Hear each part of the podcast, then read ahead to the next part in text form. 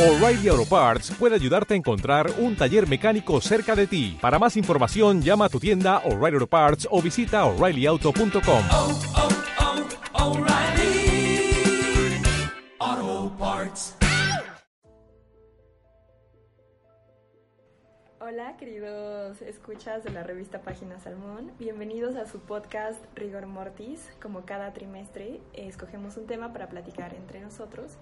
Esta vez tocó el tema de la ya sonada película Little Woman de Greta Gerwig y eh, estamos aquí reunidas eh, solo mujeres, amigas de la revista y Jimena y yo que somos integrantes de la revista Página Salmón. Les voy a presentar a Caro Ulloa, Hola. a Mayra Nakamura Hola. y a Grecia Astrid. Hola. Muy bien, pues queremos empezar platicándoles un poco de lo que ha sucedido estos meses. Eh, en diciembre convocamos dos círculos de lectura, uno en Ciudad de México y uno en Guanajuato. Y un poco la idea era rescatar eh, las primeras lecturas o las relecturas de la novela de Mujercitas. Un poco pensando que esta novela eh, inició a muchas eh, personas como en la idea de escribir, en, en ser como mm, un poco una Joe March. Y, y eso es lo que he visto mucho como el fenómeno de personas de nuestra generación o de generaciones un poco más grandes. No sé a qué se deba, pero es un fenómeno muy interesante. Y eh, a las personas también que como que lo acaban de leer, pues les pareció interesante que no lo hayan leído y, y ahora tienen como una visión completamente diferente de, que, de quienes lo leímos hace muchos años. Entonces, pues quisimos hacer este ejercicio eh, con lectoras eh, con, eh, con quienes platicamos en el círculo de lectura y ahora entre nosotras, después de ver la película que fue tan sonada y que está nominadísima a todos los premios, pues bueno, queremos presentárselos y espero que les guste este podcast y lo disfruten mucho.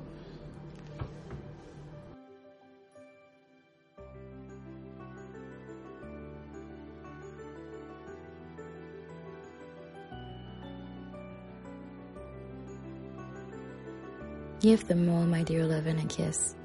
Tell them I think of them by day, pray for them by night, and find my best comfort in their affection at all times. A year seems very long to wait before I see them, but remind them that while we wait, we may all work, so that these hard days may not be wasted. I know they will remember all I said to them, that they will be loving children to you, will do their duty faithfully, fight their bosom enemies bravely, and conquer themselves so beautifully that when I come back to them, I may be fonder and prouder than ever of my little women.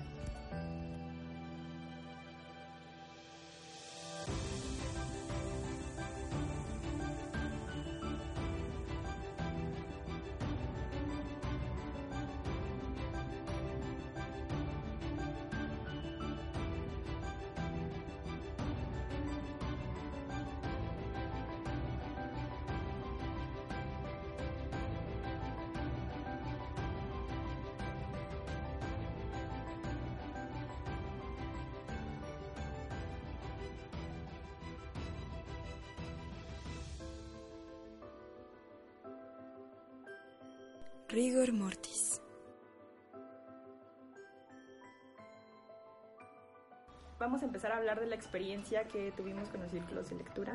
Eh, tuvimos conclusiones generales y a pesar de que quisimos regirnos una estructura como de vamos a hablar de esto, al final terminamos hablando de muchas cosas más allá del libro, de, de escritura de mujeres, de, de lo que está sucediendo ahora en la literatura de mujeres y, y de cómo tenemos que seguir rescatando estos libros que, eh, o sea, no, me refiero como a libros del siglo XIX, ¿no? Sino a las autoras que están surgiendo ahorita, a las autoras que han surgido ya y a las que no hemos volteado a ver mucho y esperamos también que estos círculos de lectura puedan seguir en la revista. Y eh, pues nada, es un poco como seguirle dando la vuelta y estar con todas ustedes lectoras, así que las invitamos a que sigan participando en nuestros círculos de lectura, más información pronto.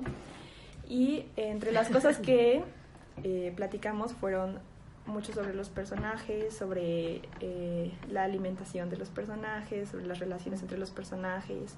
Sí hubo mucho como de ella me cae bien, ella me cae mal, estoy harta, todos estamos, todos obviamente odiamos que yo no se casara con, con este sujeto. Pero creo que eh, a partir de la película podemos tener reflexiones diferentes al respecto. Y bueno,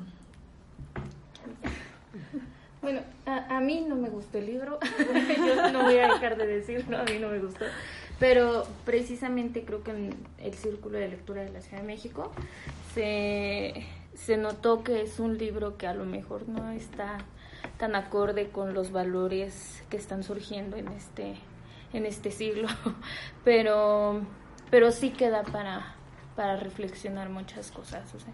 Yo con eso me quedé de los círculos de lectura, eh, del círculo de lectura, que, por ejemplo, aborda temas como a los que el feminismo ahorita mismo se está enfrentando, precisamente la idea de, de la libertad, por así decirlo, de la, de la autonomía de la mujer, de la autosuficiencia, en contra de las mujeres que eh, conscientemente quieren dedicarse a, lo, a las labores domésticas, que conscientemente quieren ser mamás y nada más. O sea, supongo que, que también nos, nos hace reflexionar sobre eso el, el libro. Tenemos la imagen de Josephine y la de Meg, ¿no? Que una quiere ser mamá y quiere su familia, y la otra es como que no, yo no me quiero casar. O sea, eso está feo. Eh, y supongo que ahorita son muchas de las eh, discusiones que hay en el feminismo, o por lo menos yo, yo lo he notado así. Hay muchas personas allegadas a mí que, pues, que se quieren casar y nada más se quieren casar y quieren tener hijos y ya. O sea, como que esa es la meta. No sé qué tan conscientes sea de sean de todo lo que implica eso, pero por lo menos cuando tú llegas y les dices, bueno, es que hay otras cosas diferentes a, a casarse y a, a tener una familia, eh, pues sí te lanzan como que, bueno, pero se supone que el feminismo precisamente está abogando por la libertad de elegir, la libertad de autodeterminarse. Eh, pues, ¿Por qué me vas a decir que no? Y supongo que el libro pues ya está abordando esas cosas, ¿no? Con las discusiones con Castillos en el Aire, es, es el, el capítulo que fue de lo que más hablamos, bueno, creo que de las cosas que más hablamos aquí. Eh, pues es eso, o sea, se ven los deseos de cada una de las march y pues supongo que es algo que vale la pena discutir en este tiempo.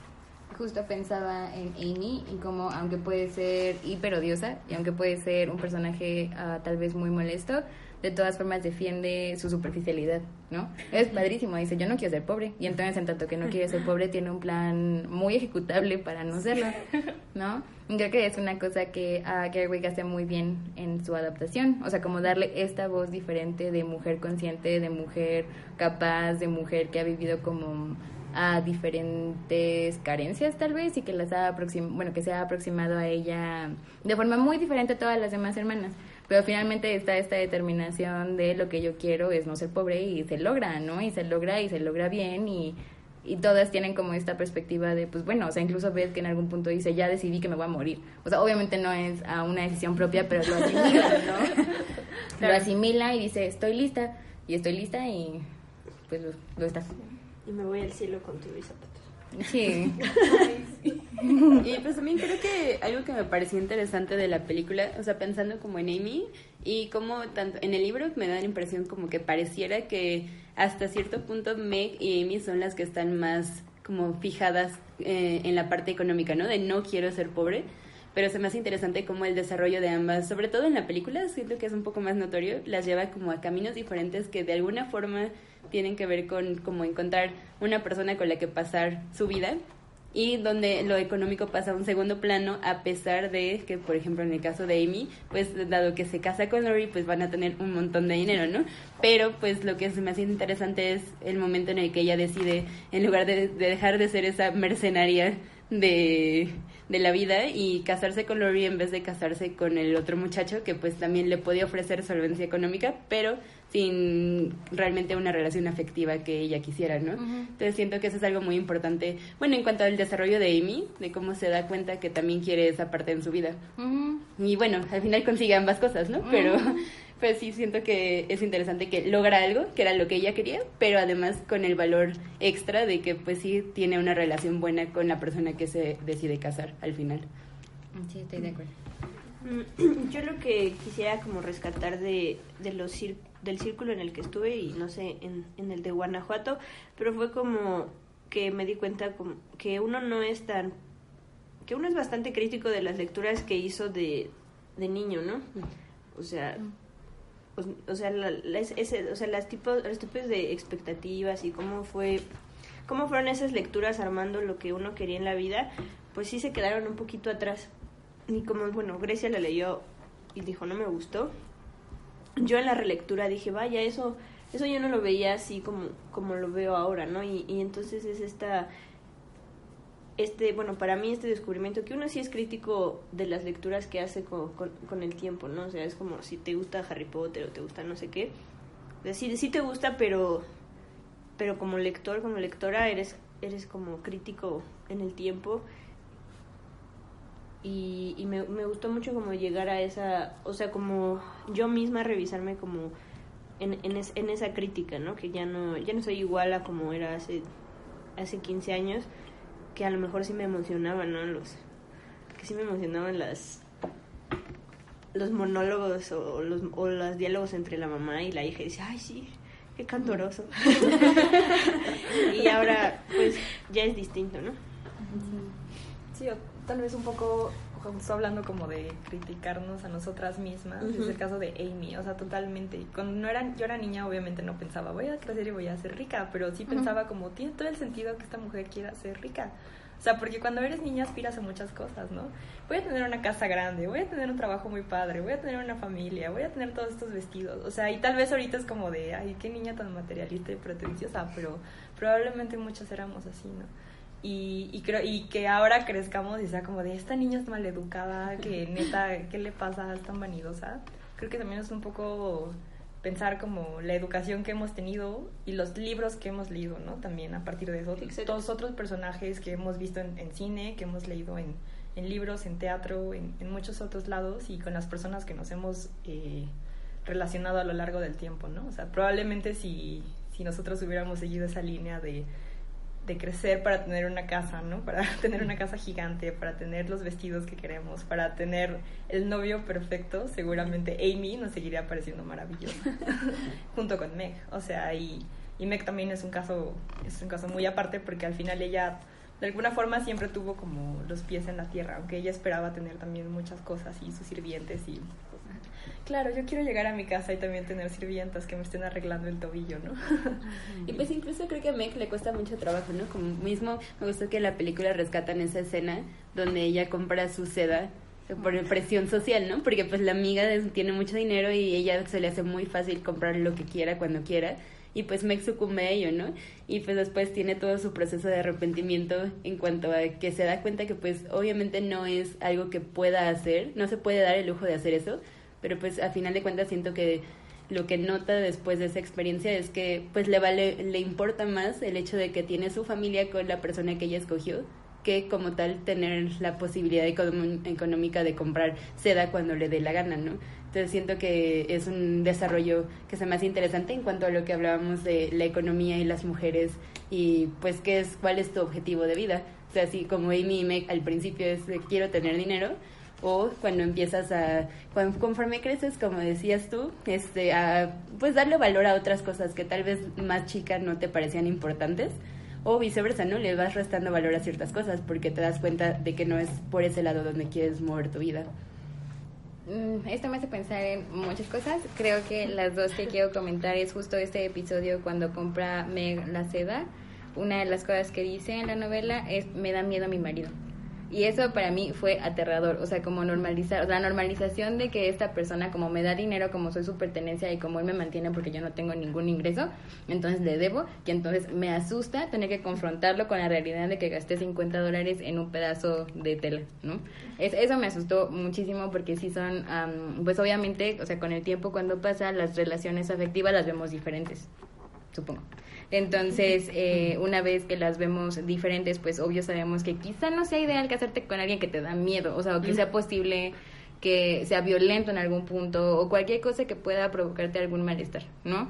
Entonces creo que si algo ocurrió bien en la adaptación de Gerwig fue justo que ya no vemos como esta dependencia horrible, ¿no? O sea, sí creo que muchos de los personajes masculinos quedaron un poco opacados por los personajes femeninos y eso fue muy satisfactorio para mí. Yo esperaba, por ejemplo, que Laurie tuviera como um, mucho tiempo de pantalla, ¿no? O esperaba que estuviera como muchísimo más presente en la vida de las March y si bien lo estuvo, no lo estuvo como lo ah, estuvo en la novela. Y ninguno de los otros personajes masculinos fue realmente como tan tóxico o tan aterrador como sí lo era en las novelas. O sea, pensar que Baer le dio a esta Joe todo este discurso de niña tonta, ¿por qué estás escribiendo cosas feas? ¿Por qué estás metiéndote en la cabeza ideas de muerte y, y tanta violencia? ¿No? Es como, había, había como muchas represiones eh, de, de todos los personajes masculinos que se entiende en tanto el contexto, ¿no? Ah, y lo otro que pensaba también con respecto a las expectativas era que también había esta cuestión horrible de la belleza, ¿no? Meg era la más bonita de las hermanas, Amy desde chiquita decía mi nariz es fea, ¿no? Y entonces, así, creo que una de las frases más memorables de la novela para mí es cuando Joe se corta el cabello y le dicen, no, tu única belleza, ¿no? Y es horrible, es horrible porque es como neta, o sea, de verdad, lo único que tenía de bien esta niña, que es escritora, que trabaja sola, que fue y vendió su cabello, era su cabello, o sea, era como lo único que rescataban de esta mujer. Entonces también, o sea, creo que ya en la adaptación también se vuelve súper cómico, ¿no? O sea, ya no es como, ya no sufrimos como quizás hubiera sufrido aquí neta la pérdida del cabello, ya es como, es divertido hasta cierto punto, ¿no? Incluso en las salas se escuchaban las risitas de, pues sí, suena una estupidez que alguien le diga tu única belleza, cuando aquí era como súper serio, ¿no? Y creo que eso también, o sea, se me hace padre, justo pensando en esa escenita, es que en el libro quien va a consolar a Joe cuando está llorando es Meg, ¿no? Y aquí Mm. es Amy, entonces siento que hace que sea un efecto más cómico, porque pues Amy sí es como la niña más valiosa de las cuatro, casi casi. Bueno, en, en Meg y ella, ¿no? Pero entonces sí, creo que me gustó el hecho de que fuera Amy, que hasta cierto punto es, bueno, yo soy de las más vanidosas abiertamente de quiero mi nariz respingada, pero pues solo estamos haciendo un chiste sobre perder tu cabello, ¿no? O sea, Sí, no y es además que... ella fue la que se lo dijo. Y pues también estaba pensando que algo que me gustó de cómo se maneja el profesor en la película es esa escena donde es muy rudo cómo critica lo que escribe Joe, pero creo que me gusta que parece más como una crítica realmente constructiva, ¿no? Sobre nadie te había dicho con un ojo crítico, no, no solo quien, tu familia, tus amigos que puedan leer esto, sino así alguien con un ojo crítico un poco más separado de ti, de tú como persona escribiendo esto, qué es lo que podría pasar con tus textos. Y siento que me parece menos condescendiente que cuando pasa algo similar en el libro, ¿no? Porque si es, es que no, no deberías escribir sobre estas cosas sensacionalistas y en lugar de enfocarse como tal en qué aptitudes podría tener ella como escritora.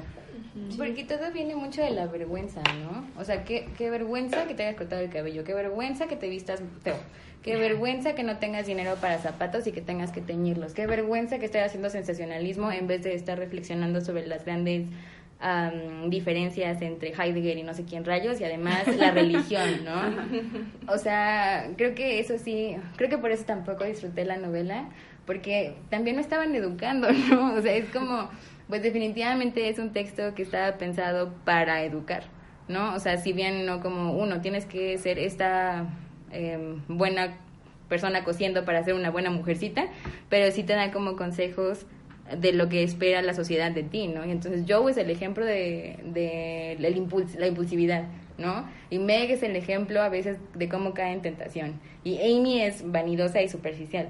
Entonces te van dando como pistitas para lo que en teoría deberías hacer para ser una buena Para mujer. llegar a ser como la mamá, ¿no? Que era Sí. no sé, yo me las imaginaba a veces como una camada de perritos. Así. Estaban todas como... Y la mamá como así levantando el rabo muy orgullosa porque La era la perfección. Claro. Sí, bueno, pues ya entramos de lleno en eso y estamos ahora hablando sobre la nueva adaptación cinematográfica 2020, pero creo que podemos como repasar un poquito, ah, no exhaustivamente, pero sí mencionar las diferencias que tiene respecto a las otras adaptaciones y por qué por enésima vez la volvieron a hacer, o sea, qué sentido tenía llenar este mundo con más mujercitas.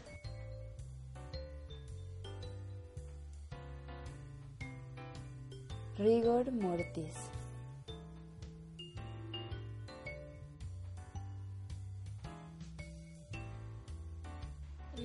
Eh, Yo no he visto ninguna adaptación anterior, pero precisa, eh, respondiendo a la pregunta de por qué es necesario, por qué sería necesaria otra adaptación sobre Mujercitas, eh, precisamente que es un libro que ya dijo Caro, es un manual, o sea, es un manual para el buen comportamiento de las mujeres. Eh, yo me guío por, por la directora, la película de Lady Bird. También abor- más bien aborda temas que igual parece que están resurgiendo con, es- eh, con estos nuevos feminismos sobre las relaciones que, que hay entre mujeres. Y por lo menos Lady Bird se trata de, o aborda la relación matrilineal. O sea, los problemas que tienes con tu mamá, todos los issues que te causa tu mamá. Ajá. eh, y supongo que Mujercitas ahorita, bueno, esta, esta nueva adaptación va eh, siguiendo el proyecto de la directora. O sea, replantearnos otra vez las relaciones entre mujeres, eh, precisamente toda la onda de la sororidad y esas cosas.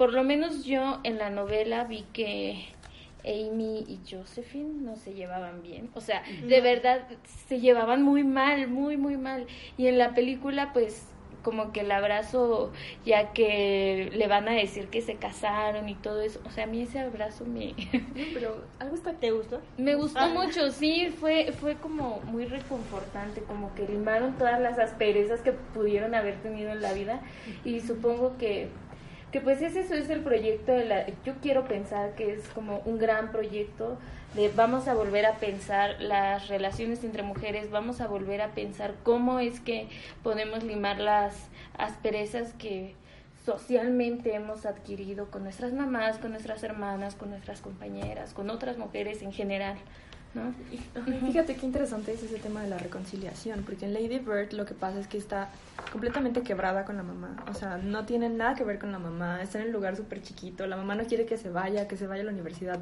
estatal o no sé qué chingados, y, y al final, cuando se va a Nueva York, la mamá le habla para decirle que le vaya muy bien, ¿no? O sea, como todo va a estar bien. Y en, en Mujercitas el quiebre con Amy es muy duro, o sea, porque es como quiebre tras quiebre, o sea, como que le, vas poni- le van poniendo un curita a lo largo de la historia, pero en realidad nunca están completamente reconciliadas. O sea, yo siento que ese abrazo fue como, claro, y al final le dice Joe, es que la vida es muy corta como para estarme enojando con mi hermana, pero no es porque realmente yo sinceramente crea como qué maravilla que te hayas casado con Laurie, estoy súper feliz, ya le había escrito una carta, pero está bien. O sea, que al final fue como, yo ni siquiera lo amaba y solo me siento sola, pero sí siento que, que en realidad esa reconciliación es más como de, justo, las relaciones entre las mujeres y las redes que creamos, o sea, que es como, aunque me caigas mal, que es un poco la idea, voy a estar ahí para ti, ¿no? No importa que te caigas al agua congelada, no importa que me hayas quemado el manuscrito, que hablamos mucho de eso en el círculo de Ay, lectura del manuscrito. y que por cierto, me encantó que la... por eso. Que por cierto me encantó que existiera la escena en la película de cuando Amy está quemando el manuscrito con sus alitas, fue como, sí, o sea, me lo imaginaba perfecto así, haciéndolo. Pero ya había un quiebre desde antes. Y siento que esos dos temas de la reconciliación, como entre mujeres, son súper importantes en esas dos películas al menos. O sea, no sé qué otras películas he hecho como actriz, Greta Gerwig, pero pero eso me pareció muy, como muy valioso.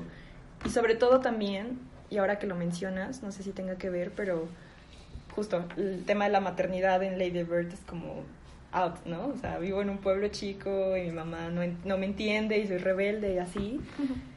Y acá es como mi mamá es la que nos une y las que nos mantiene como ahí, ¿no? Al final de cuentas, y la que siempre, con la que no tenemos ningún quiebre y que nos entiende perfecto. Y pues también de eso, justo pensando en la reconciliación, me gustó mucho cómo en la película ponen, un poco antes de que supuestamente Joe diga, ay, le voy a declarar mi amor otra vez a Lori, según, pero cuando habla con la mamá, ¿no? Que sale y le dice, a ver, pero tú en serio quieres, o sea, ¿en serio amas a Lori o nada más esperas que alguien te ame a ti, ¿no?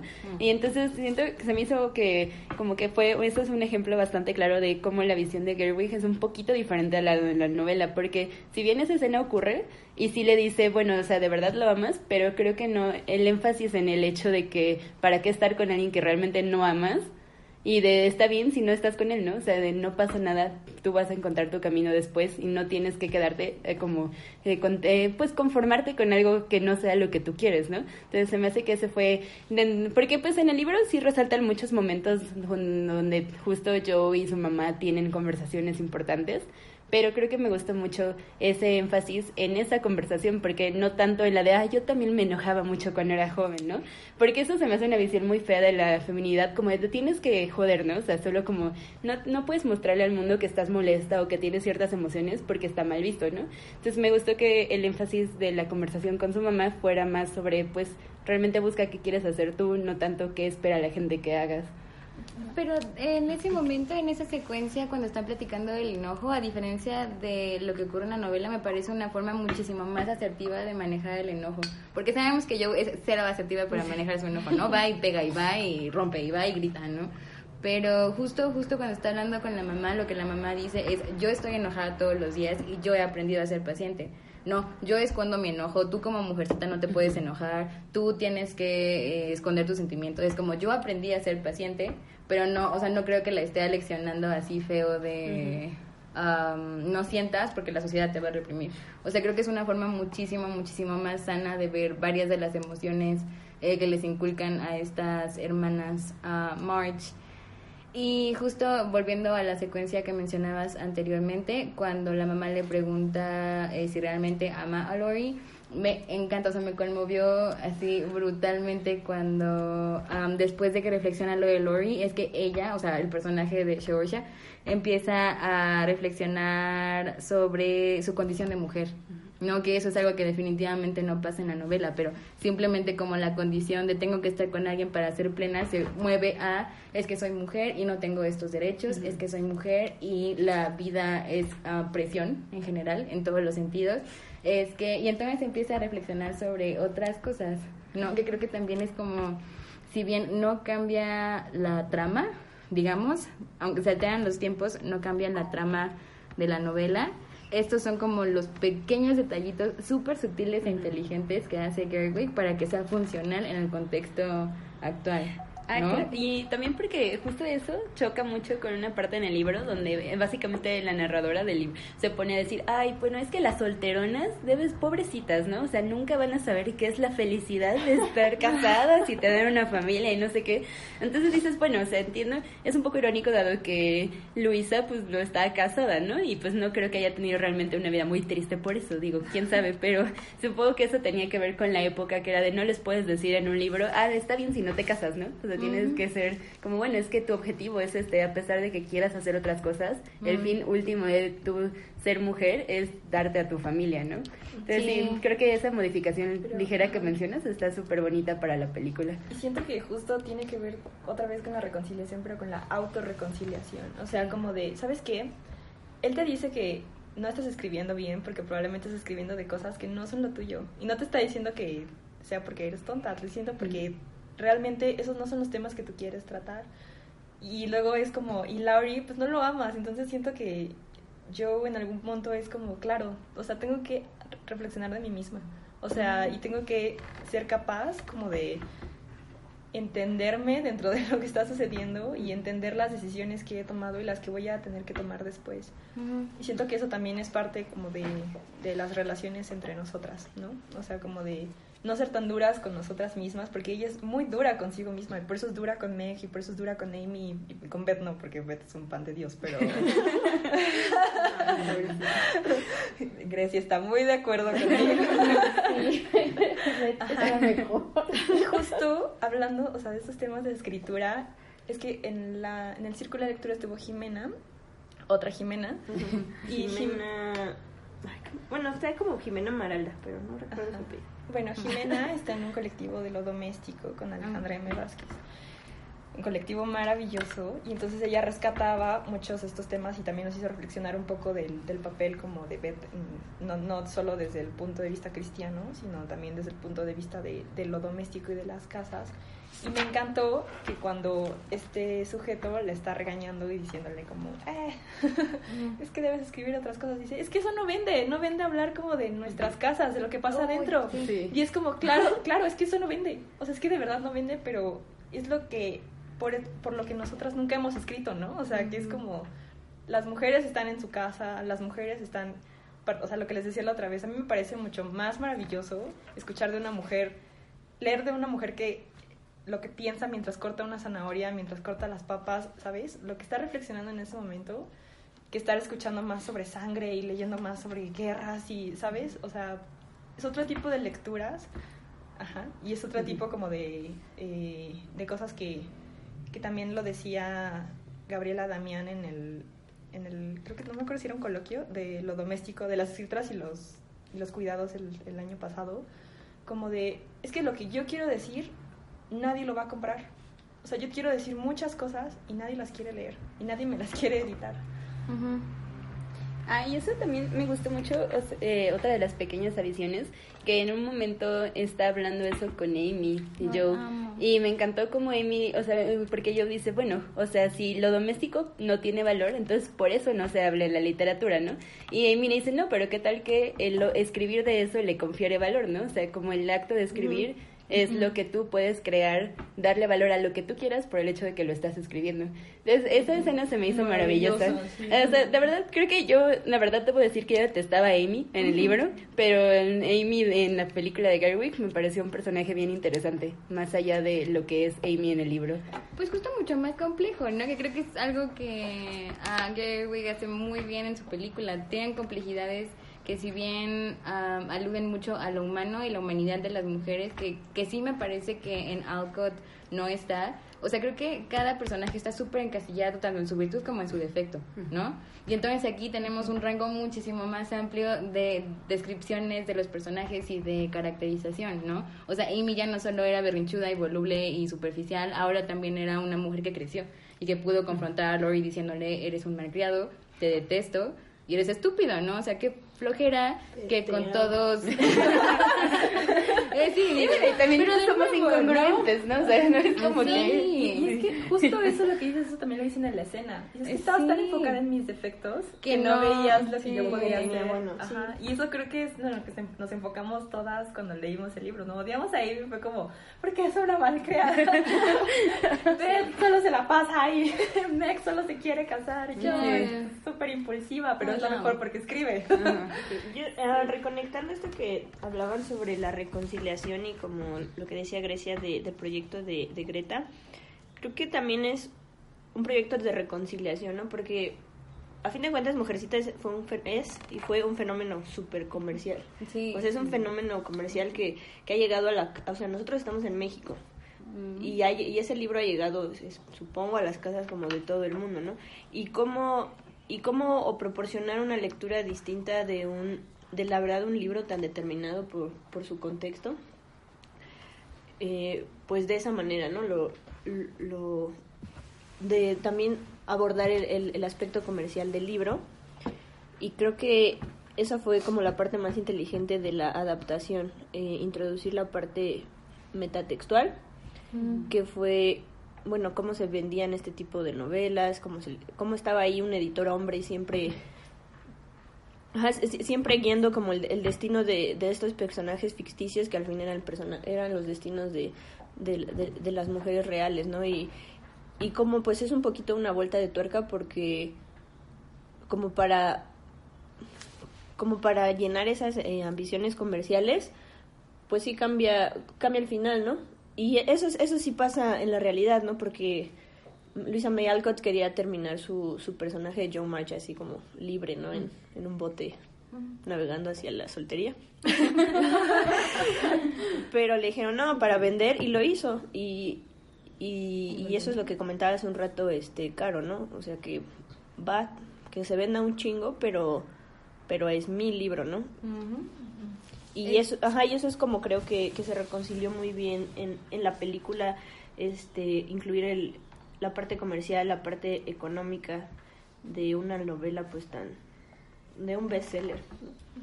Sí, mil. O sea, porque además es una apropiación bien bonita. O sea, creo que, no sé, definitivamente puedo decir que Little Women no me conmovió. O sea, la novela de Alcott no me conmueve, no me genera como sentimientos particularmente... O sea, no me hizo sufrir, o sea, ay, se murió Betty, fue triste y así, o sea, pero, o sea, no, no, me, no me hace sentir tanto como me hizo sentir la película. O sea, la, la película me conmueve de principio a fin, porque toca muchísimas fibras y son tan inteligentes y tan sutiles que tú podrías decir así como, ay, es tan fiel. O sea, porque si es una película fiel a, a la, o sea, en términos de fidelidad, que es como, pues algo no muy productivo de analizar, pero a que funciona para términos de, pues cómo vemos a las adaptaciones, es muy fiel. O sea, la trama es si bien cambian los tiempos y tal, lo, o sea, que lo hace de manera tan inteligente que son como solo sutilezas, ¿no? O sea, no es que haya tenido que dejar que Amy, o bueno, que Amy haya tenido que decidir que no se casaba con Lori para que Amy haya tenido más voz, ¿no? O para que Amy haya sido muchísimo más compleja y más humana, o para que, no sé, o sea, para que reflexionemos justo cómo se reconcilia ella misma con su propio trauma, en la adaptación al menos, de que siempre fue la segunda opción a Joe. Que eso también está como muy fuerte en Sí. cuanto a nuestras relaciones entre mujeres, ¿no? Nos crían para vivir a una mujer como una competencia.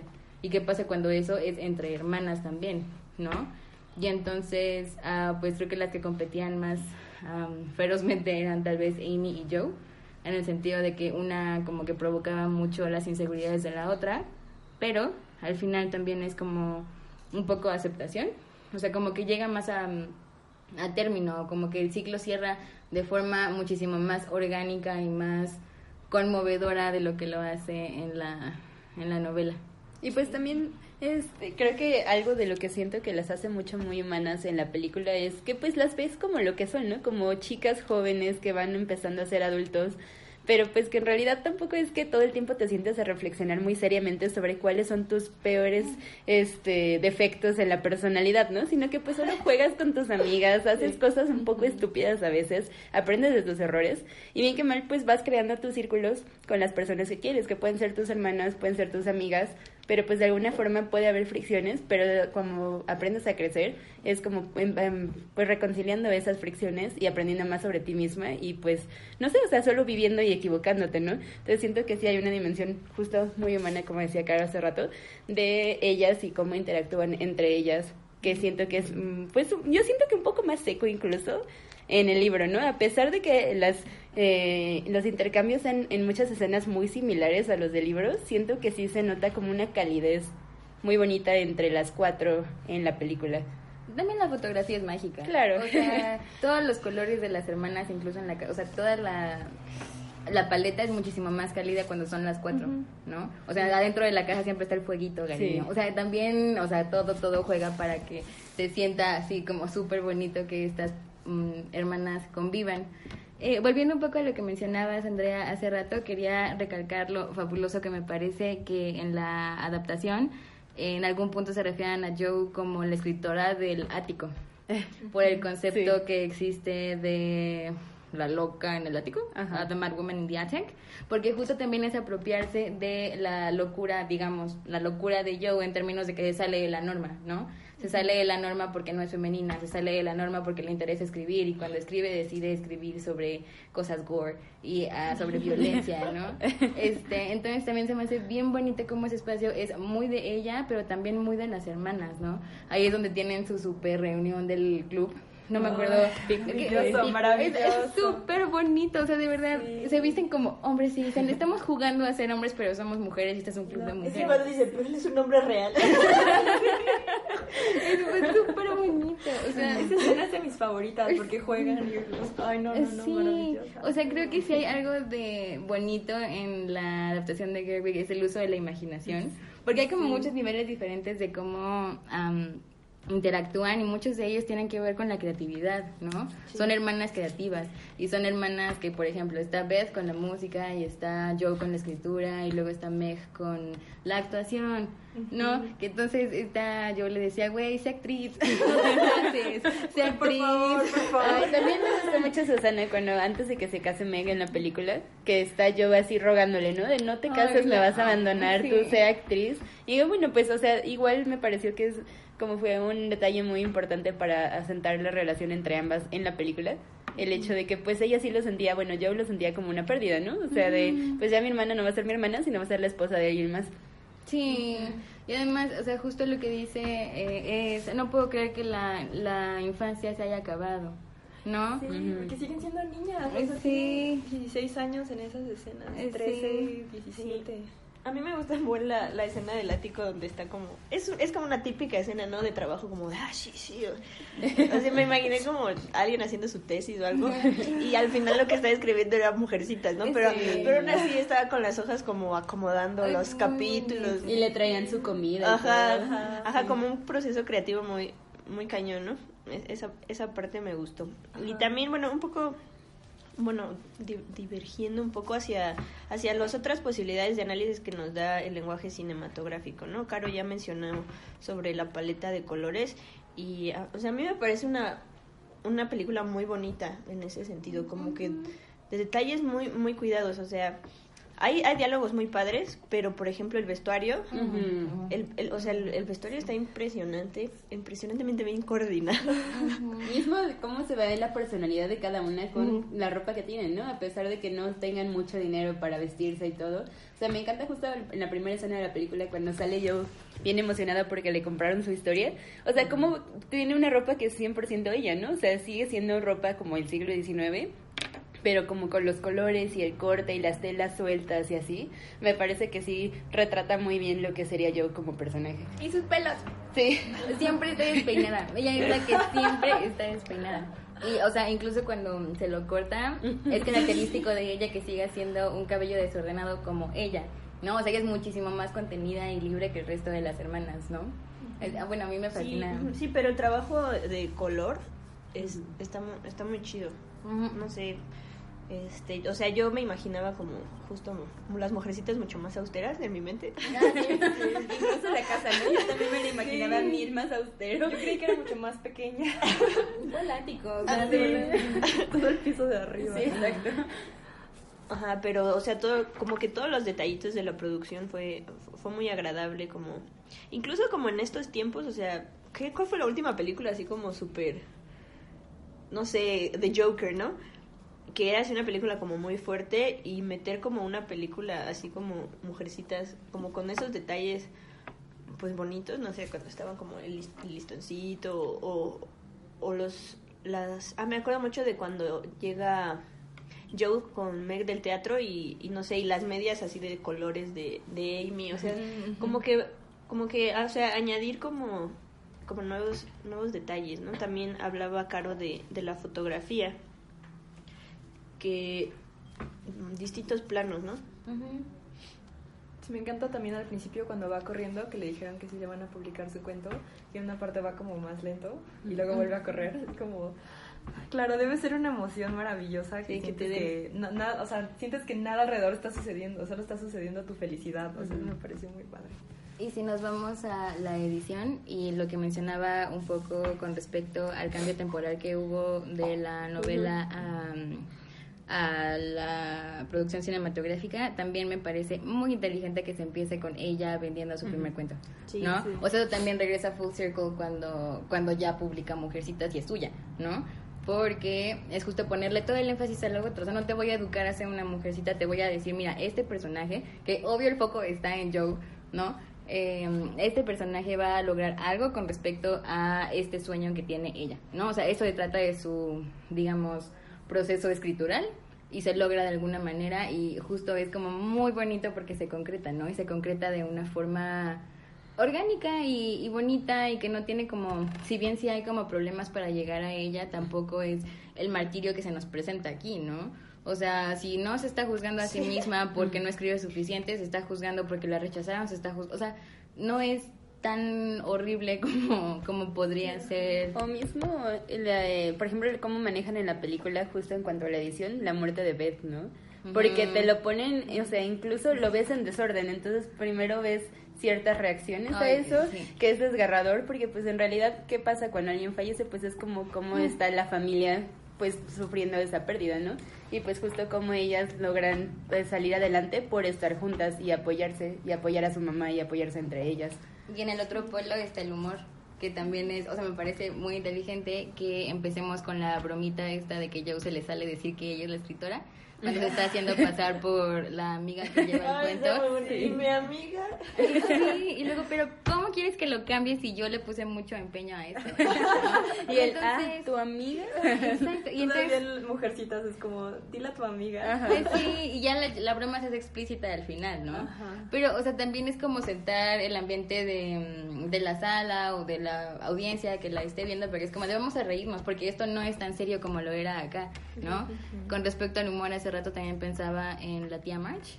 Y como, o sea, la suplantaron película. en la adaptación a la tía Carol por la tía March, Ajá. pero es súper inteligente porque ya nadie la toma en serio. O sea, en vez de ser como esta presión horrible de señora que era como solo nefasta y así, ah, también en la película ya es súper divertida. O sea, ya nadie toma en serio a esa señora, ¿no? O sea, todo es como al se juego. la señora. Sí, sí, sí. O sea, no, no noté ninguna... Bueno, o sea, en la sala en la que estaba la audiencia reía con la presencia de la tía March, cuando aquí debía ser tomada con toda la solemnidad posible, porque pues obviamente era para el bien de las March que se casaran con una familia de dinero.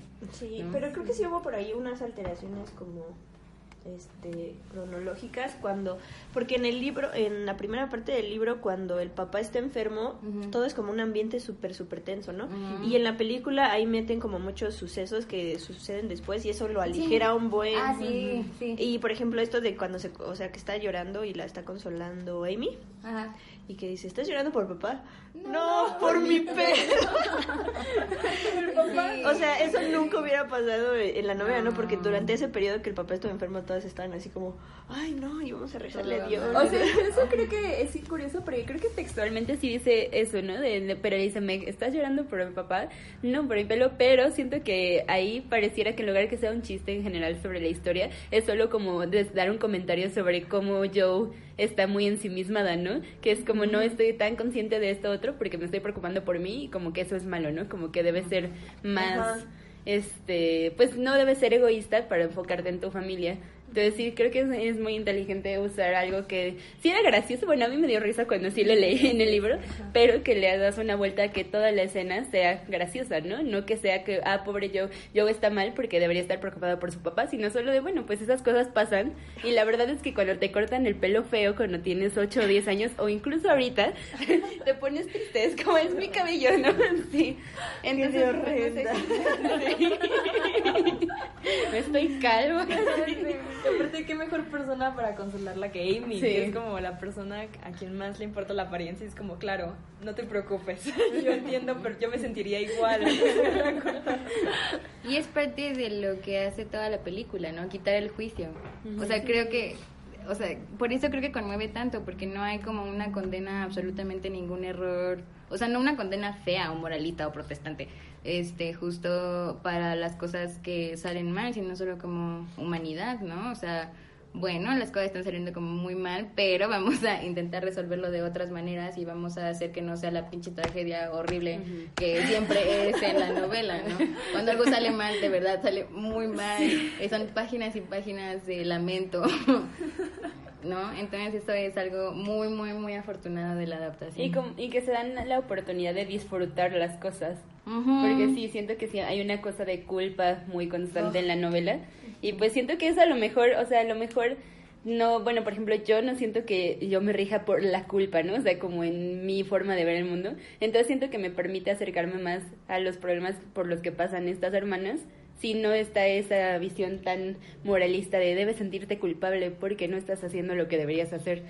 A pesar de que, pues sí hay cierta visión sobre cómo puedes ir desarrollándote como persona, ¿no? Y justo creo que esa es una de las cosas que más me gusta de que no es que Meg y Beth estén en segundo plano, pero sí. Entonces eso me gusta porque en realidad ella siempre es como lo que debes hacer bien, la maternidad de, de Meg, de que es que tienes que portarte como una señorita, es que tienes que hacer esto. Entonces esas partes como de cuando van al baile o cuando se va a casar o no sé qué, son muy sutiles. No es como de te estoy regañando y te estoy diciendo yo que estás haciendo las cosas mal. O el contraste grandísimo de Beth, que es perfecta, con, con, o sea, en contraste con las otras dos. Es como, ok, aquí ya no quiero juzgar a nadie. O sea, vamos justo como a hablar de lo importantes que son estas dos personajes que son Amy y, y Joe. Y dejemos de compararlas con las otras dos, porque las otras dos son las que les dan el peso y lo que nos permite decir como, es que son súper egoístas, es que son súper materialistas, es que son súper egocéntricas, es que, ¿sabes? O sea, siento que es... eh, eso también me gustó un buen. Y fue lo que me gustó de que también Amy fuera uno de los personajes principales de la, de la película. Ah, y también creo que algo que me, a mí me gustó mucho, que es como, por ejemplo, cuando sale toda una escena de Joe y Beth en la playa, ¿no? Que le dice, por favor, escríbeme un cuento y no me gusta lo que tú escribes. O sea, siento que es algo que mencionan, pero solo es como un parrafito. Ay, se llevó, Be- eh, Joe se llevó a Beth a la playa bla, bla, bla, ¿no? Pero me gusta mucho cómo desarrollan incluso la relación entre las dos hermanas a partir de la escritura. O sea, como eso se me hizo a mí muy conmovedor. Y pues justo que no estás comparando como tal a Joe con Beth, sino solo viendo cómo se complementan las dos. Y cómo Beth se convierte en el motor de Joe para seguir escribiendo después de que fallece ella. Es súper feo. Sí. Porque, o sea, lloraba y lloraba. Desgarrador. En la, en la película, esta Beth le dice algo como, o sea, cuando está como en el lecho, no, cuando le da fiebre escarlata y entonces está como a punto de morir y bla, este, ocurre que Beth le dice, me voy a morir. Y yo le dice como, no te vas a morir. Y me dice, pero no es tu voluntad, es la voluntad de Dios. Y entonces en la adaptación, esta Joe le dice, es que Dios no conoce mi voluntad. O sea, neta, neta, neta, o sea, me deshizo.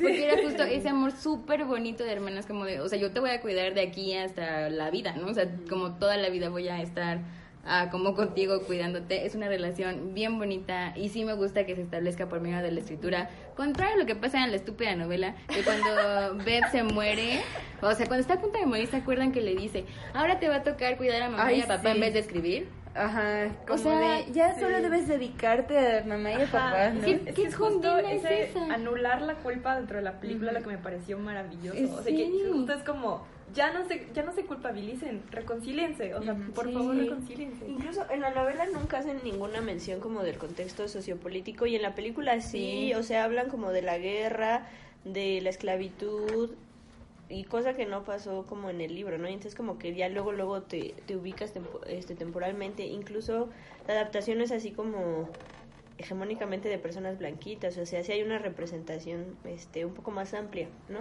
Sobre todo en la parte de, de, de que sacan, bueno, la, la escuela, ¿no? Que hay... Ah. O sea, en la novela es muy molesto que se menciona, o sea, Luisa May dice, y entonces en la escuela hizo esta atrocidad de meter un quadroon, que era una persona que es un cuarto negro, ¿no? Entonces también, o sea, la carga está aquí, es como, mira, le doy crédito a Joe por haber decidido ser inclusiva con una persona este, que no era blanca en su escuela, bueno, en su orfanato o lo que sea que sea, pero pues no sé, justo hablando de la pertinencia de, de Mujercitas en, en el 2020, también pienso que es otra forma de apuntar a las diferencias de mm, nacionalidad, ¿no? Porque llega a este punto cuando ya están con Baer, donde él dice, en California son menos ah, especiales con los inmigrantes. Y con el papá dice un chiste como, ay, yo también me quiero ir allá. Ajá, y- exacto, ¿no? O sea, también hay como estos guiños a las otras cosas que siguen pasando ahorita con respecto a lo político. No estoy segura, o sea, no me convence decir que es una película que tiene un poco más de representación. La neta es que había una persona negra que era eh, el del tren que la despierta para que no se le pase Y la una estación. persona cuando la mamá Ay, trabaja pero eso ya es demasiado. por lo de la guerra. Para- Bueno, para sí. O sea, para una novela así súper sí. blanca, sí, estoy de acuerdo. Pero Es que Pero esos son que- pequeños guiños como Sí. que anotan a, a a menos que qué estamos existían las haciendo más. personas, ¿no? Pues por lo menos hay conciencia, ¿no? Porque sí. Sí. se omite toda la parte de la guerra. Es como mi papá está allá, mi papá es un héroe.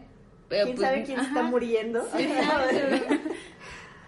Sí. Sí, incluso es muy raro como, o sea, porque al papá le tocó sufrir una guerra, ¿no? Entonces es muy raro porque sí es así muy ascético, como de que regresa y todos están muy felices Sí, porque ¿no? vuelve en la novela, pues, pero nadie reconoce el hecho de que le que seguramente vivió cosas terribles, ¿no? O sea, Sí. solo es, ah, su ausencia, ah, estamos tristes porque no está, ah, qué bueno que sí está vivo, o sea, ciertamente Porque sí, en la novela sí era soldado, ¿no? Sí. Sí, sí, y aquí en la adaptación, quién sabe ya que era, porque Todo estaba en la guerra, sí. Ajá. estaba como de ayudando a la gente, ¿no? Pero en la novela sí era Ah, soldado. sí, es cierto. Y sí mató gente, bueno, eso es lo que se Supongo, sí. Sí, claro, pero no, lo ponen así al Ajá. papá como un ser de así superior casi casi, como si no la guerra le hubiera pasado de noche, no sé. O sea, como si no te afectara, ¿no? O sea, realmente es un fenómeno seguramente súper estresante, brutal. Y pues no es que vayas a ser la misma persona como si no nada hubiera pasado. Entonces, pues sí.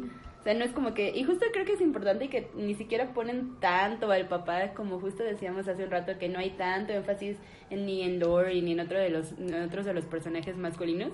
Porque pues justo lo importante aquí pues son las cuatro hermanas y la mamá incluso, ¿no? Y Hannah. Y O Hannah, sea, como que sí. todas las mujeres son, o todos los personajes femeninos de verdad eh, tienen su importancia. De verdad creo que están como bastante por encima de los personajes ah, masculinos. Bueno, y es que se llama Mujercitas. O sea, realmente si, si hubiera una representación mayor de los hombres sería como de, ok, ya, estoy harta. Pero aquí la... Me doy. la- sí, claro. O sea, pero Mujercitas era justo el camino a transformarte en mujer para el hombre. Ajá, ¿no? pero lo que voy es como, es de personajes femeninos, ¿sabes? Sí. O sea, o sea, sí. Pero ahora sí. O sea, aquí no, pero ahora pero en la película sí es de personajes femeninos. Incluso creo que algo que me gustó, bueno, sí sé que obvio no puedes poner absolutamente todo lo que pasa en el libro porque pues tienes que hacer un proceso de selección, pero creo que una parte que me parece muy ruda del libro es cuando Meg se está sintiendo mal porque no es buena esposa, entre comillas, ¿no? O sea, que es así, no, es que mi esposo ya no está en la casa y que habla con la mamá y la mamá le dice una cosa bien extraña, así.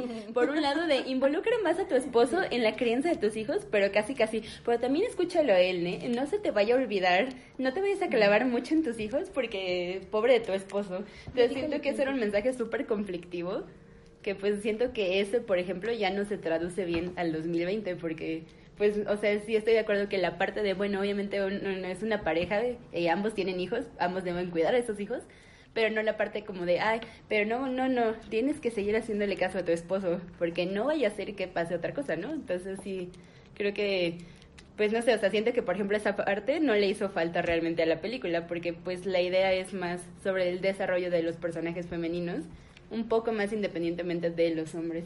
Sí, y sobre todo ahora sí como las hermanas hermanas, ¿no? O sea, como sin la finalidad de tener matrimonio e hijos. Si recuerdan, también hubo una alteración en tanto que de repente un buen día Meg ya tenía sus gemelos.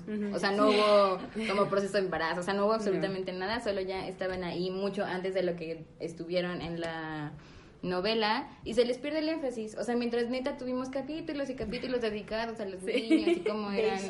Sí, y Demi. Ah, Este, aquí fue como solo están, ¿no? Y al final la escena súper familiar que vemos en el orfanato es mucho más horizontal que como, o sea, la descripción es de primero está el papá, luego está la mamá y están los hijos y la mamá educa y el papá trabaja, ¿saben? O sea, como que había como muchos roles súper, súper encasillados y aquí no, o sea, aquí como que todos jugaban, Sí. todos se divertían, había chingos de niños, pero pues Y pues cómo salen mismo los esposos de las mujercitas enseñando cosas a los niños, ¿no? Sí. O sea, y por ejemplo, no me acuerdo si era justo el esposo de Meg, ¿no? Que sale, no sé si era unas clases de esgrima o qué estaba haciendo. estaban pero... como actuando, Ajá, porque estaba como- Super Emma Watson con su bigote otra vez. ¿no? Ajá. Entonces, pues eso se me hizo muy bonito, que sí es un guiño a cómo involucrar supuestamente a, a los papás en la crianza de los niños, pero más armónico, ¿no? Cuando Amy le da el bebé y. Exacto. Sí, de bueno, ya me voy. Ahí te ves. Y regresan otra vez todas las mujeres, ¿no? O sea, y el, el cuadro acaba justo con estas personas, o sea, estos personajes femeninos juntas. Ay. Y justo justo esto de la inclusión que decían, de que es que hay como un personaje, es que siento que eso es algo que ha sucedido actualmente como en las películas y en las series, bueno, casi no veo series, pero veo muchas películas, que es como, es que ya todos quieren inclusión, voy a meter un hindú, voy a meter, ¿sabes? Es como, a fuerza tengo que meterlo y aquí es como, ok, es, una peli- es un libro blanco, totalmente. La neta, no lo vamos a meter a fuerza como a esto. Y además, no tenían los mismos derechos que estas personas en ese momento. Entonces me Mm. pareció hasta sorprendente Sí. que metiera como personajes como de otras razas, ¿sabes? Y de otras, o sea, de otras culturas. Sí. Y bueno, yo quiero retomar como todos estos cambios que, que ustedes han dicho entre, más bien las diferencias entre el libro y, y la adaptación. Precisamente creo que ya hacen en lo que dijo Jimena empezando eh, el podcast. eh, en que se le quita lo protestante. O sea, yo creo Sí, que, esa, que ese fue el gran acierto de la directora, quitarle lo protestante, porque incluso en eh, la lectura que yo hice, pues yo vengo de una educación súper protestante, entonces yo les decía que yo iba leyendo el libro y decía, pues claro, o sea, cuando te metían ahí la súper eh, moraleja, yo decía, pues sí, o sea, así son las cosas, ¿no? Pero por, lo, por lo mismo, por una formación protestante, y creo que por eso como que la adaptación hace que, que te sientas más como más identificada con los personajes, que yo insisto en que eso es algo súper importante en todo esto, en la representación femenina, en vamos a leer mujeres, vamos a, a ver mujeres, vamos a escuchar eh, mujeres, o sea, como todo, todo este movimiento que se está haciendo alrededor de eh, la creación artística femenina, si lo queremos llamar así. Eh, y supongo que el quitarle la carga protestante, pues evidentemente hace que las relaciones entre mujeres cambien, el objetivo de las mujeres con respecto al hombre, que era lo que tú decías, Caro, que pues mujercitas es llegar a ser una buena mujer para el hombre, ¿no? Para casarte. Eh, pero le quitas lo protestante a Mujercitas y precisamente queda eso, queda la película, queda eh, la importancia de ser mujer por ser mujer y ya, ¿no? De la autodeterminación, cosa que pues el libro no, no hace. O sea, también lo que a mí me, me encantó de la, de la adaptación fue que nunca se vio si se casó o no. O sea, ya al final vimos al tipo este en, en la escuela, pero no se le dio valor a eso, o sea, no se le dio ninguna importancia a si Joe se había casado o no. Y para mí esto fue, porque, o sea, en el libro yo siento que eso lo arruinó. Que de repente, ajá, o sea, porque yo lo sentí así en el libro, es como que está bien contenta Joe, se muere, se muere Beth, Eh, pero después como que de la nada empieza a decir, es que me siento sola, mamá, me quiero casar, tengo 24 años, no, no, no puedo estar así. Ajá. Es que no está padrísimo el guiño a, a esa incongruencia narrativa de Alcott en, en la confrontación con el editor. Justo le dice, ¿y entonces qué? Que mi personaje es incongruente y se case al final. Exacto, es, es, es divertido. Es que sí es muy incongruente, o sea, porque siento que tiene más sentido para mí cómo es el profesor y por qué a Joe le gustaría a alguien como él, ¿no? O sea, en la película. Porque pues sí, eso en el libro es como de, bueno, pues igual y son amigos, pero sí suena así como, ah, bueno, ya se va a acabar la novela, ah, bueno, se va a casar yo. Tiene que casarse, ¿no? Sí, Entonces- yo creo que justo ese es el guiño metaficcional en que invierte la ficción con la, con la realidad, ¿no? Es como... Ajá, incluso toda esa parte es como, como mo- más, o sea, como ficticia dentro de... O sea, como ficticia la- dentro de la novela. Incluso hay una parte en la que Joe dice, mi vida no es, no, no es como es la, es no- mi vida no es como la de esas mujeres de los libros. Y me quedé así de, güey, tú eres una mujer de libros. ¿Qué estás diciendo? Sí. Y entonces, ajá, es, es esa inversión de que como que toda la última parte es que es súper fabricada. No, cuando la lleva, cuando la llevan tanto Amy como Mega que vaya tras el güey ese, como que todo es así súper fabricado, ¿no? Súper Está bien divertido, o sea, a mí me encanta cómo hacen que Lori diga así, "Ay, nunca me imaginé que iba a llevar a Joe a perseguir a un hombre, ¿no? Porque eres idiota. Exacto. Pero no sé, o sea, siento que sí fue que fuera una escena muy divertida en lugar de como lo cursi, solemne, raro que es cuando según esto se van a casar en, en la novela, ¿no? O sea, sí es como, pues dice, decir, bueno, se va a tener que casar Joe, pero pues hay que encontrarle un lado humorístico a este asunto, o no sé. Pero es que justo es lo que mencionaba Grecia y lo que mencionaba Jimena sobre lo metaficcional o sobre que no vemos que Joe se casa, porque es justo confrontación con el editor y de repente felicidad con Baer. En fin, o sea, no, no sabemos, o sea, el, el hecho de que metan el libro tal cual, o sea, el libro en su materialidad y que se acerque como también a que esto es Little Women, te da la pista como de acabamos de ver la historia de las March como nos la presenta la voz autoral que está en la novela o literalmente esta mujer Joe. March se inventó Little Women se inventó el libro y vimos eso ¿no? O sea, ¿qué de Claro. las dos cosas estamos viendo? Y creo que esa desestabilización también es bien inteligente y es chiquitita. O sea, tú puedes vivir feliz pensando que sí se casaron, aunque hay una elipsis gigante que nunca te O demuestra nada más si sí no. en el marco y que pues e- ella lo escribió así porque el editor la estaba Ajá. chingue y chingue, ¿no? Entonces como, sí, me gusta que no te especifica una de las dos lecturas. Claro, y tampoco le dan énfasis al nacimiento de los hijos. A mí eso me importa Sí. mucho, porque sí hay como de repente el peso a primero fue el matrimonio, luego tenías que tener hijos, ¿no? Sí. Y aquí solo fue, fluyó, ¿no? Y no nos importa si la hija se llama Daisy como Beth, que es como una forma, ah, no, como, Como- Margaret, ¿no? Ajá. Porque Margaret... son florecitas. Ajá, sí. Este, y que también la hija de, de Lori y, y Amy se llame Beth, ¿no? También como para la hermana que se murió. O sea, Y como que esas luego cosas. tiene, no tiene yo un hijo que ay, no sé, sí, no, eso no me gusta mucho del final de la novela. Es como no nos importa cómo se llamen los hijos acá con la Pero es súper genealógico también, ¿no? Sí. Es como la herencia de, bueno, estas personas importaban antes y te voy a dar como todo el peso de Sí. lo que esas personas representaban en esta familia. Rigor mortis. A mí me gustaría ya como llegar a apuntar un poco hacia la conclusión, a menos que piensen lo contrario. y no sé qué piensan del reparto. Nah. Sí, a mí me gustaría hablar del reparto porque se me hizo como súper... A ver, calamardo guapo, ¿no? O sea, como que todos son muy guapos. Sí, y es algo que hablamos en el círculo de lectura también, ¿no? Que todos son hermosos. O sea, escogieron como a los actores de moda. Obvio. Bueno, aunque... Y yo siento que hay mejores actores que otros, o sea, no sé si hay como un poquito un desbalance en el reparto. Entonces, no sé ustedes qué piensan del reparto. Pues a mí, por ejemplo, me gustó mucho Florence Pugh como Amy, muchísimo, porque aparte tiene una voz hermosa, ¿qué onda?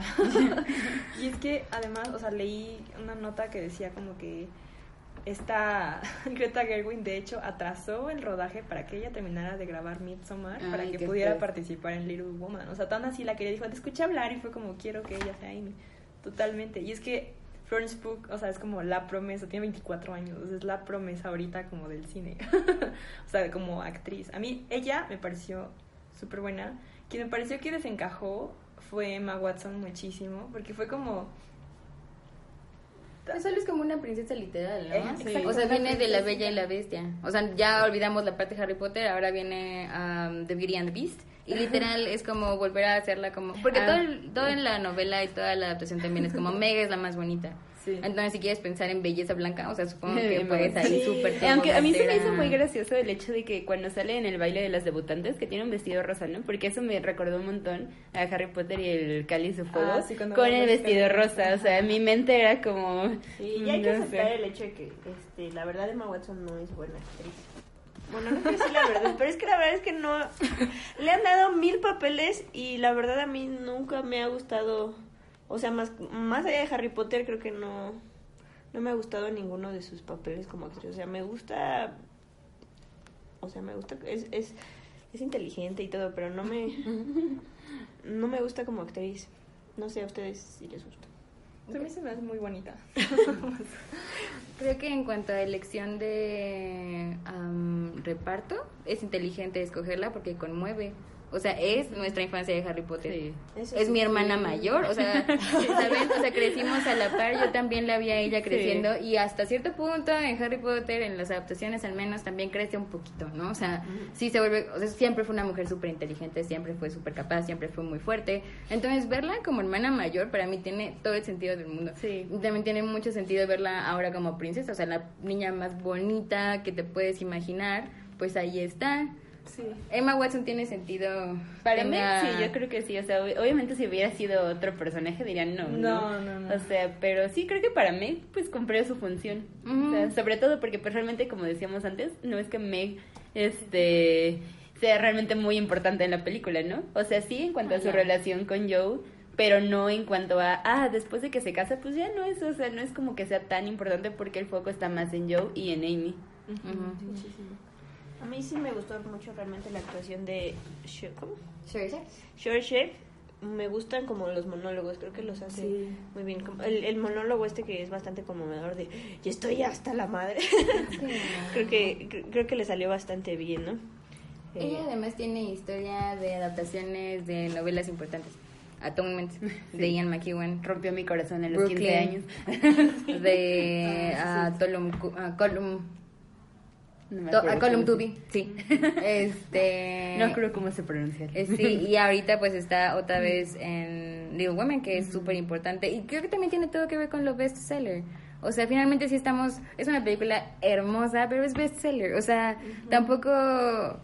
No es como que sea como super underground y que nadie sepa que existe. O sea, es, es todo lo contrario. Es como tengan su boom de, de la película. Obviamente. Exacto. Sí, porque es fabulosa, porque está bien bonita y está bien hecha. Mí, Y... ¿Sabes quién siento que estuvo a punto de opacar? Meryl Streep. O sea, porque a Ah. pesar de que era un personaje como secundario ahí que salía muy poquito, es Meryl Streep. O sea, es como. En cualquier momento el foco es ella. O sea, o sea, a pesar de que es.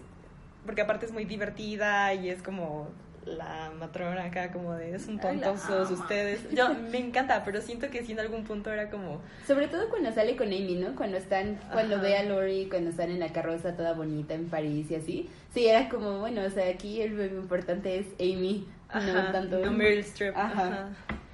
Eh, y creo que también Meryl Streep es importante en esta película justo porque Meryl Streep ya está en sus últimas como actriz, o sea, no que ya no vaya a ser actriz, sino que ya tiene, no, no, ya tiene una carrera muy amplia, o sea, pero claro, muy muy amplia. amplia. Entonces también hay un guiño ahí de como no voy a ser importante en esta película, pero aquí estoy.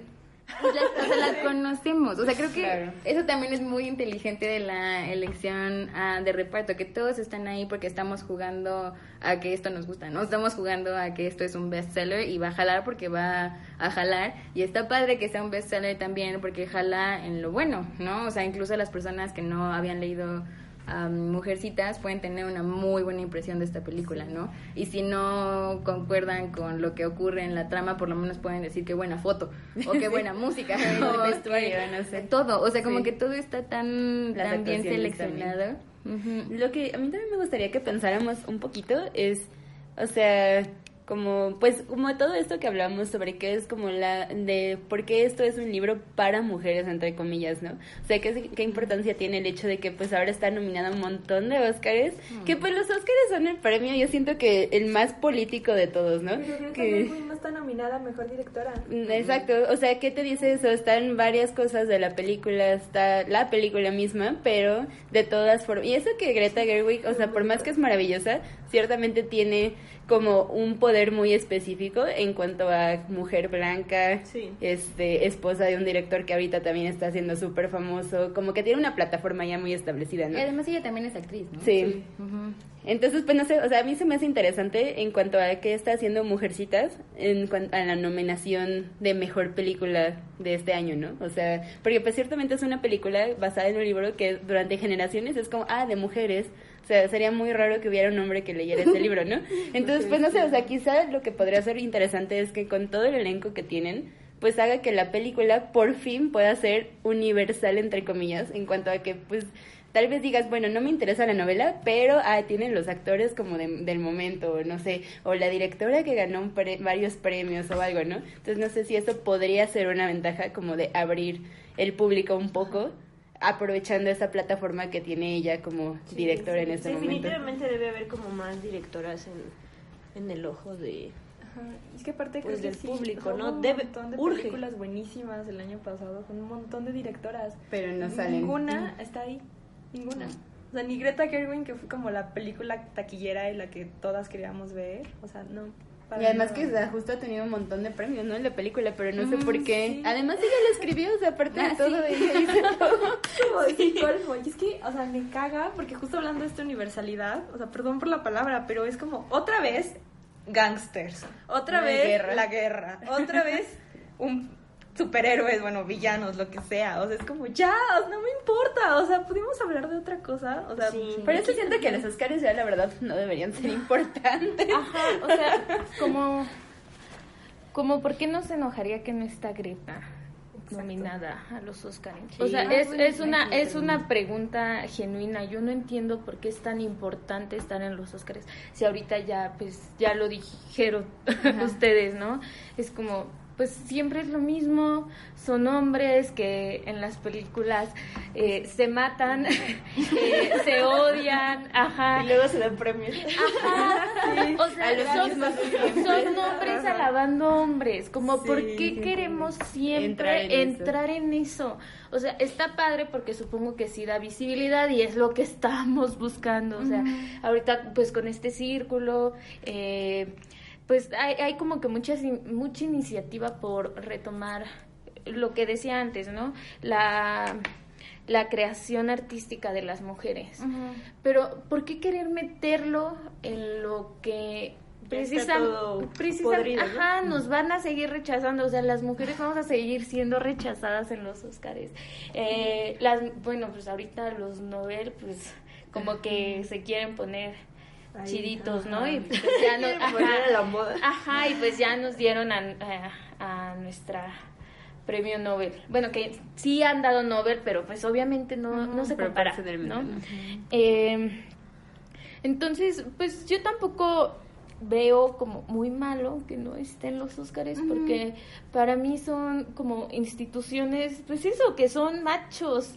Pues sí, como el canon en que responde a lo Ajá. masculino, ¿no? Más bien, o sea, no, obviamente yo ni siquiera estoy a favor de esas cosas, como de premiar, porque precisamente va como en la línea de la competencia. Jerarquizar. Ajá, en la línea de la jerarquía. O sea, sí. Excelente argumento. Sí. Ajá, entonces, pues, mira, qué bueno que no está. O sea, en algún punto yo digo, qué bueno que no está, porque supongo que estar ahí es, o pensar en estar ahí es lo mismo que hemos estado haciendo generación tras generación, que es buscar validación, ¿no? La validación de los hombres, la validación de, De la las academia. instituciones, de la academia. Y pues no, o sea, ahorita siento que ahorita ya no, ni siquiera tenemos tiempo para buscar validación, para... Para... No. No, o sea, ya, ya, sí, Ya, ya, está y ya- acabando el mundo, ya. ya estamos cansadas. Estamos cargando con la historia de las mujeres queriendo ser lo que los hombres quieren, ¿no? O sea, y querer ser como ellos. Y no, o sea, pues por suerte no somos como ellos, o sea, supongo que en eso hay que buscar la, la riqueza. Entonces, pues, a mí que no me dicen nada que no esté nominada a los Oscars. Pero más bien creo que es interesante cómo quieren incluir ciertas cosas como para decir, ay, es que sí estamos considerando, ¿no? O sea, como de no nos reclamen de que no somos, este, que somos súper cerrados, porque, ay, incluimos, no sé, a Yalitza el año pasado, a una película dirigida por una mujer, o no sé, ¿no? Que sí es como, un- no, obviamente no lo digo con intención de desmeritar a nadie, nada más porque el reconocimiento de la academia sí es muy como pues muy viciado, ¿no? Y nunca va a cambiar realmente en porque no les interesa cambiar, ¿no? Entonces sí habría que pensar pues entonces otros mecanismos para pues sí reconocer el trabajo valioso como de esta película que me parece maravillosa por muchas razones, pero justo que no tiene que ser solo estarle rogando a la academia que den premios, ¿no? Ajá. Sí, yo creo que, o sea, a mí me da coraje porque, o sea, te, me destruiste, pero a mí me da coraje porque la gente siempre va a seguir viendo esos programas de farándula, Claro. ¿sabes? Sí. O sea, y es como, esto es súper vulgar, lo siento mucho, pero es como lo que pasó con Patti Chapoy el año pasado, de que pasó el Me Too y ella como, claro, ¿por qué no tendríamos que apoyar a las mujeres? O sea, y el misógino de Daniel Bisoño ahí como de, es que dando argumentos contra las mujeres que denunciaban la violencia y Pati Chapoy como, ¿y qué tiene de malo? Y entonces lo rescatable de eso, o sea, yo sé que es Pati Chapoy y que esto no tiene nada que ver, pero a lo que, a lo, a lo que voy es que es un programa que van a seguir viendo un montón de personas. O sea, probablemente nosotros tengamos un buen de críticas, pero los premios Oscar, los Golden Globes, los BAFTA, no sé qué, los van a seguir viendo esas personas. Y, y aunque nosotras sea como de, pues, puedo solo apagar la tele, siento que es como, esas personas van a seguir viendo a los hombres. Y esas personas van a seguir viendo películas de gángsters de tres horas. Pero eh, estoy pensando en el libro. en la licenciatura de estudiaron inglesas, ¿no? Letras inglesas. Ajá. ¿Se ve este libro? No. No. Y precisamente Ajá, o sea, por ejemplo, casi lo yo, yo, sí, yo lo, yo lo estuve pensando ayer, ¿no? ¿Por qué este libro ha sobrevivido? O sea, si es un libro para mujeres, ¿no? Y, y yo creo que en eso también va lo de lo de la película. Em, se pasó por, por eh, relaciones matrilineales. O sea, yo insisto en eso. Ah, O eso sea, sí. ajá. Era como que mi trauma que se los conté ya. De que mi mamá se lo regaló a mi hermana, ¿no? Y no me lo regaló a mí. Ajá. Este, bueno, ese ¿Es es el mayor? punto. Sí, mi hermana Ah. es mayor. Pero se lo dio así, así como que tienes que leer Mujercitas, te lo regalo, ¿no? Entonces supongo que, que más bien toca eso, como lamentablemente no va, eh, yo siento que es muy difícil que las mujeres entren en los cánones masculinos, o sea, no, yo la verdad es que no creo que vaya a pasar, pero precisamente creo que esa es la importancia de cosas como las que, eh, como la que organizó Página Salmón, de, bueno, vamos a juntarnos mujeres a leer un texto de mujeres, eh, o que ha sido conocido así. Vamos a hablar ahorita en el podcast del trabajo de Greta, del trabajo de Luisa, del trabajo de las actrices, porque ahorita ustedes no mencionaron a ninguno de los actores, porque no son importantes, o sea, para, la- para las mujeres, las mujeres son importantes y supongo que el trabajo de Greta va, si no queda como en la historia, si no queda eh, como eh, los trabajos de Iñárritu, yo, yo no sé, de Tarantino, eh, por lo menos yo tengo la esperanza de que, no sé, nosotras le digamos a alguien, oye, ve esta película porque está, pues, está bien padre. Lo que pasó con Lady Bird, yo la vi la semana pasada y no he dejado de recomendarles como que la tienes que ver, o sea, y sí, a lo mejor es, un- bueno, a lo mejor es considerada una película de mujeres, pero de verdad que se abordan temas súper importantes. Y es lo que va, supongo que va a pasar con, con esta adaptación de Mujercitas, que va a ser algo que se va a transmitir pues, entre mujeres. Sí, como siempre se ha hecho, ¿no? Va a seguir, ajá, va a seguir el camino del libro. Yo solo, quiero ter- yo solo quiero terminar mi participación rescatando como la mi frase favorita de la película, que es cuando, o sea, ella se dedica a vender sus historias. Dice, sí, mi más, lo único que me mueve es el dinero. Así yo, yo también trabajo porque me mueve el dinero. No, no. Sí. Ay, este... No sé qué quieran algo decir para concluir o ya cerramos así. Las mujeres. Por favor, ya lean más mujeres.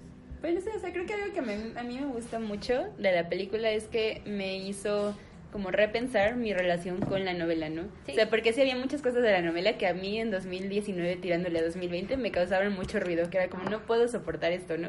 Y pues ver la película como con una visión muy fresca de la historia y de los personajes, con las actrices y cómo está filmada y todo, se me hizo algo muy bonito.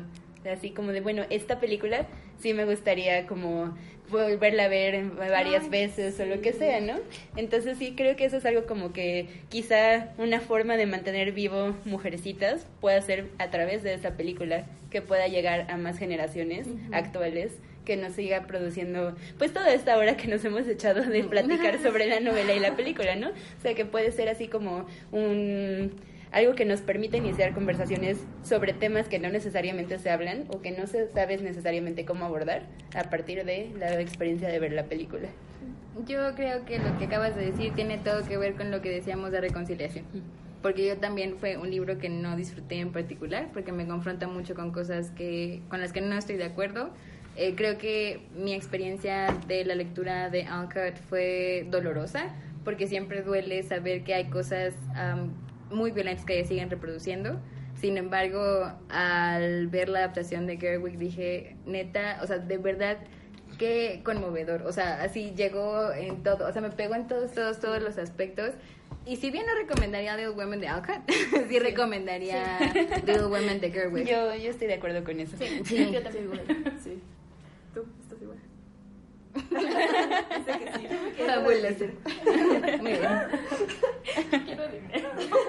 Sí, también eso.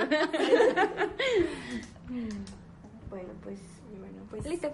muchas gracias por escucharnos eh, en esta hora de podcast, más de una hora. Esperamos que lo hayan disfrutado mucho y que si no han visto Little Women o ni siquiera pensaban verla, pues ahora la vean. Porque es una gran película de verdad. O sea, en mi caso me la pasé llorando en la película. Yo también. Todas lloramos en la película porque es maravillosa, no solo por la muerte de Beta. Y eh, pues leamos más mujeres, hablemos más de nuestros hogares y lo que sucede dentro de nuestros hogares, porque eso es universal. Todos llegamos a dormir a nuestros hogares, todos llegamos a comer a nuestros hogares, todos amamos, odiamos, peleamos en nuestros hogares y creo que eso es una de las cosas que rescata más mujercitas y esos no son temas femeninos, esos son temas que nos competen a todos, porque nuestra mamá, estamos acostumbrados a que nuestra mamá se desviva por nosotros, ¿no? Pero llega un punto en el que nos toca, tanto a hombres como mujeres, hacerlo también. Y eso tiene que ser un tema universal, sí o sí, porque no todos van a la guerra, no todos navegan barcos, no todos van por ahí siendo bohemios y fuckboys, así que hay que replantearnos nuestras escrituras, hay que replantearnos nuestras lecturas y hay que replantearnos a quienes leemos y hay que salir de nuestra zona de confort también. Muchas gracias.